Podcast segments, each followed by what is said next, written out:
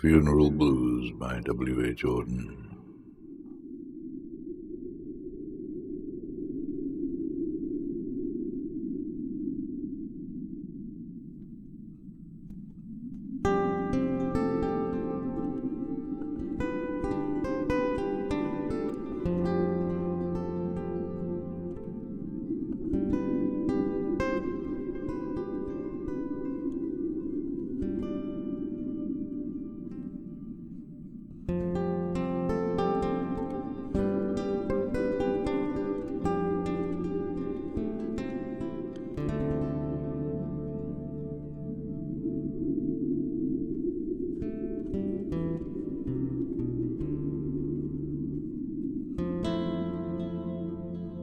Auden. Stop all the clocks, cut off the telephone, prevent the dog from barking with a juicy bone, silence the pianos, and with muffled drum, bring out the coffin.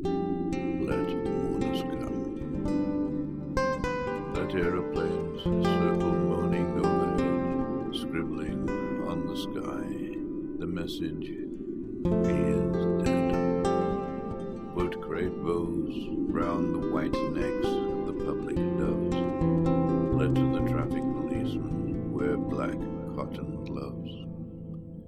He was my north, my south, my east and west, my working week and my Sunday rest, my noon, my midnight, my talk, my song.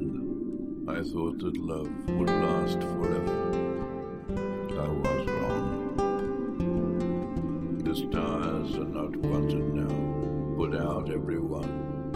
Pack up the moon and dismantle the sun. Pour away the ocean and sweep up the wood. For nothing now can ever come to any good.